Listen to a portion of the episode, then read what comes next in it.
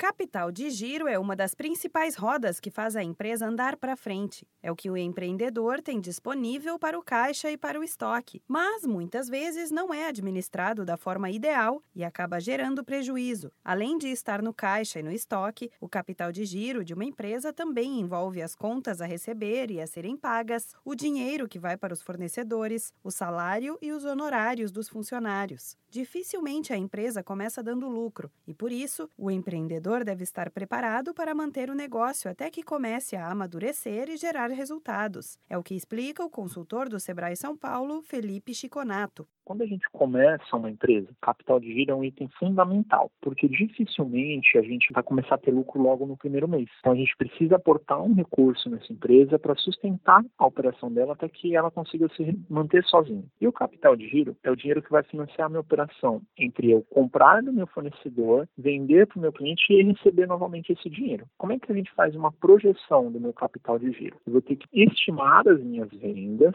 bem como estimar os meus pagamentos, as minhas despesas. Em outras palavras, o capital de giro é o dinheiro que sustenta a operação do negócio. E planejamento é a palavra mágica para quem está começando, justamente porque, na falta de capital de giro, o empreendedor recorre a financiamento. Mas isso pode ser um erro comum, uma vez que ele antecipa o crédito e paga as contas do mês. No período seguinte, já não tem mais capital para seguir cobrindo os gastos. É um ciclo vicioso que compromete a empresa toda. Felipe Chiconato explica que, antes de qualquer coisa, é importante que o empreendedor entenda se está abrindo um negócio por necessidade ou por oportunidade. Mas é muito importante que ele pense realmente se ele está empreendendo por oportunidade ou por necessidade. Normalmente, empreendedores por necessidade tendem a ter um risco maior de não dar certo. Feito isso, a gente fala em estruturar muito bem a sua ideia, porque boa parte dos empreendedores procuram primeiro o local, né, para depois ver o que dá para fazer naquele local. E o correto é primeiro estrutura a tua ideia para depois saber aonde é o local adequado que cabe aquela ideia.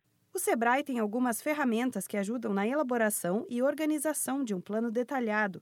Para saber mais, vá até um escritório do Sebrae ou ligue para a central de atendimento 0800 570 0800. Da Padrinho Conteúdo para a agência Sebrae de Notícias, Renata Kroschel.